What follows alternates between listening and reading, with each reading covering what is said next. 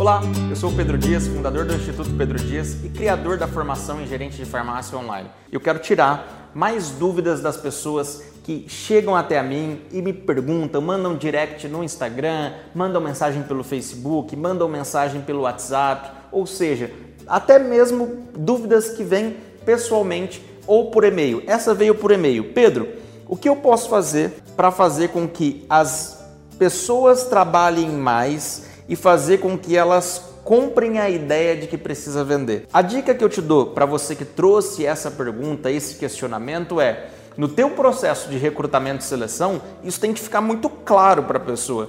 A farmácia é um estabelecimento de saúde, só que ela é uma empresa. Então, por ela ser uma empresa, ela precisa vender cada vez mais.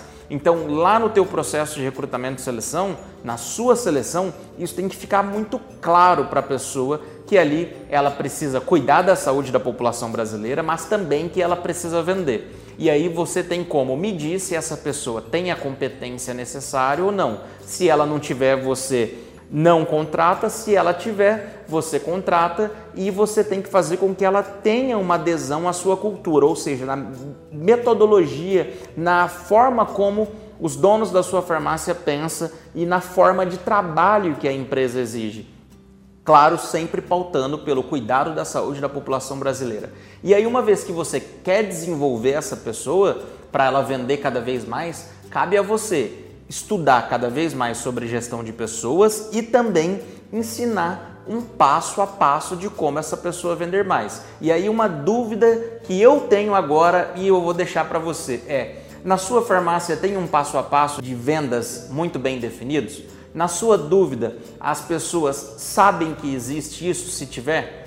Você, como gerente de farmácia, você faz os três pilares centrais de um gerente de farmácia de sucesso? Você desenvolve, você acompanha e você cobra a sua equipe? É porque muitas vezes a gente fica tão envolvido em todos os processos da farmácia e a gente só cobra e não desenvolve nem acompanha e você também tem que se desenvolver cada vez mais. Uma das suas dúvidas é trabalhar e aprender cada vez mais com pessoas e fazer com que elas vendam cada vez mais, uma vez que elas não comprem a ideia de vender.